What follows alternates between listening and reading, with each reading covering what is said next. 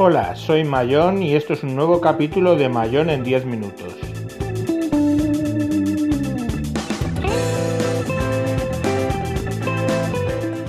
Hoy hablaremos de la nube en casa.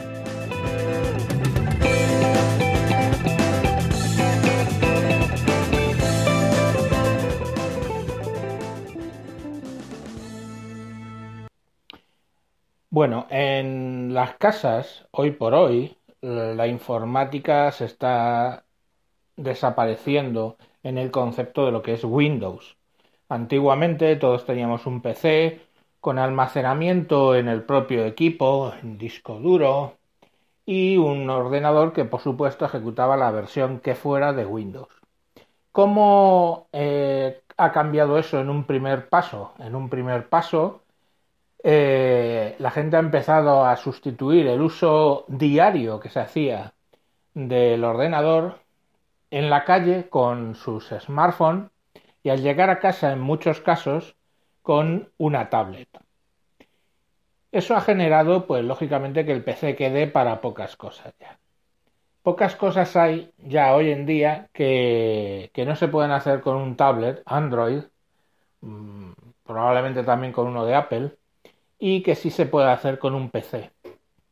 La diferencia fundamental al final es el navegador. El navegador, mm, yo sé que a, algunos compañeros de Windows les molesta esta expresión, pero un navegador completo, como pueda ser el Chrome de tu PC, o el Edge, o el Safari, es muy distinto del navegador que tú encuentras en tu teléfono o en tu tablet Android. Por eso yo siempre estoy diciendo que con la informática que hacemos ahora, hoy en día, en las casas, tienes más que de sobra con un Chromebook. Pero con ese Chromebook, eh, que tiene lo primero un navegador completo, y vas a poder acceder a todas las páginas, absolutamente a todas. Básicamente, si tienen Flash, vas a poder usarla y eh, pues ese suele ser el impedimento y además es reconocido como un navegador eh, completo de PC, con lo cual te puedes eh, descargar y no vas a ver las pantallas en pequeñito, ni simplificadas, ni nada por el estilo. Pero claro, ahora ahí hay que cambiar otro chip. Y el cambiar el chip es pasarnos a trabajar en la nube. Yo sé que la gente, lo de la nube, si me estás escuchando y tienes un perfil bajo, digamos, informático, pues sé que puede resultar extraño. Pero la nube la estás usando ya. Si tú te fijas en tu teléfono Android, que seguramente se ha configurado así por defecto, todas tus fotos se están subiendo a Google Drive automáticamente. En el caso del iPhone, todas tus fotos están subiendo a, a iCloud también automáticamente. Pues ya estás utilizando la nube. Si el día de mañana pierdes el teléfono, todas tus fotos siguen en la nube si tienes que activar eso.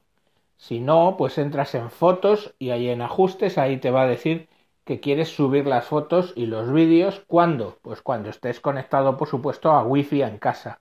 Entonces hay una marca donde tú le dices en Wi-Fi y ahí se van a subir. Otra cosa que deberías subir a la nube, tus contactos, siempre. Tu teléfono Android tiene la posibilidad de subir a Google cada contacto que tú crees. Subir todos los que ya tienes, y subir todos los nuevos. También están en las, en las opciones. Tu calendario está en la nube, tu correo, por supuesto. Entonces al final lo único que te falta es que son esos ficheros que tú creas ocasionalmente los que tú debes subir a la nube.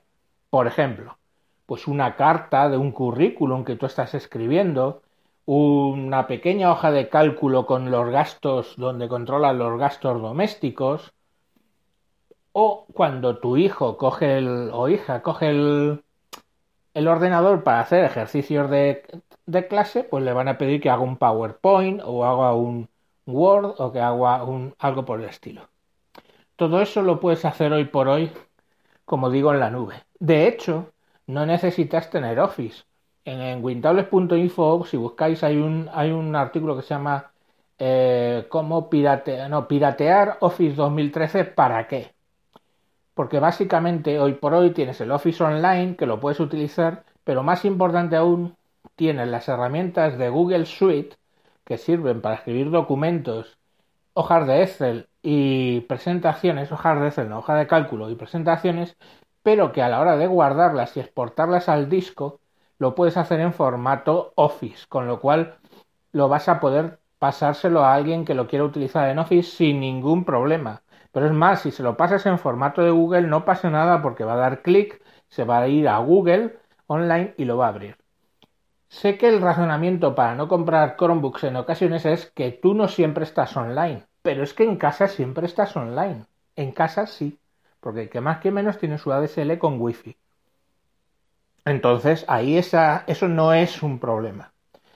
Al final en la nube tú vas a tener tus documentos guardados, ¿eh? los documentos que tú has creado. Pero hay otra utilidad de la nube que tú no sabes. Si tú te instalas, por ejemplo, en tu teléfono un programa como Cam Scanner, C-A-M Scanner, S-C-A-R-N-E-R, creo que lo deletrado bien, no lo sé, Scanner, no, Scanner.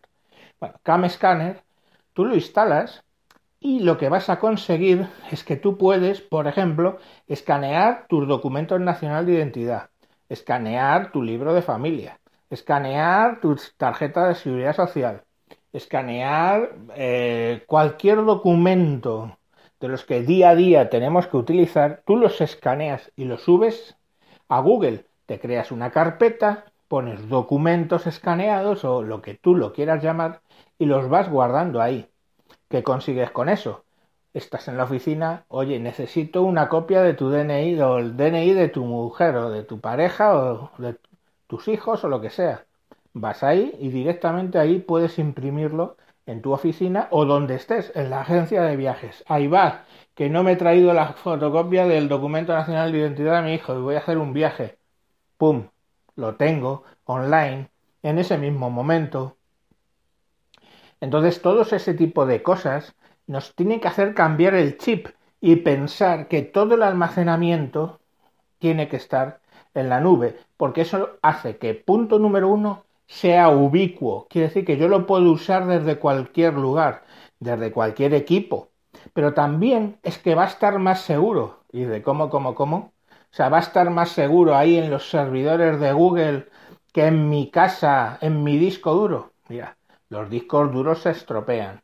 Y si a menos que seas un geek de estos ya con cierto nivel, no vas a hacer backup. O lo vas a hacer backup a otro disco duro, que va a estar en tu casa. Dios no lo quiera, pero tú tienes un siniestro en casa y ¿qué ocurre? Un incendio, un robo, se llevan los discos duros.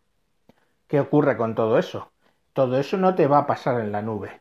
Todo eso, de hecho, no le va a pasar a Google, porque Google no guarda tus ficheros en un disquito, en un ordenador que tienen allí. Eso no funciona así. Ellos tienen racks y racks de discos y de ordenadores en varios sitios y tu, y tu fichero no está ni siquiera en un solo disco duro de uno de los ordenadores de una de las localidades donde tienen ordenadores Google.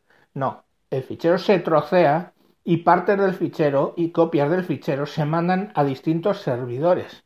De modo que tú, incluso en el caso de que Google tuviera una catástrofe grande en uno de sus centros, tendrías garantizado tener tus eh, ficheros por ahí. Y todo esto que estamos hablando, hasta 15 gigas, es gratis. Pero es que el almacenamiento de Google tampoco es caro. A lo mejor tienes planes para un tera que a lo mejor te salen a 10 euros o menos, de hecho, a unos 70 o 80 euros al año. Entonces, eh, vale, puede parecer dinero, no digo que no, 80 euros al año, pero vamos, hagamos un tema, no sé, 80 euros, eh, te los gastas en una visita al Mercadona o al día o, a cualquier sitio a la que te descuides y compres cuatro cosas. Entonces, al final sale barato. Y aparte, lo barato a veces sale caro. Quiero decir, eh, tenerlo en casa, que te ahorras esos 80 euros, te puede salir muy, muy caro si te roban o pierdes esos datos. De verdad, analizar esto, pensad todo esto que os he dicho y pensad en la nube. Pensad cómo puedo hacer yo para que mis cosas importantes estén en la nube. Y cualquier cosa, ya sabéis, por arroba tejedor 1967 en Twitter, me podéis consultar tranquilamente. Un saludo y hasta próximos capítulos.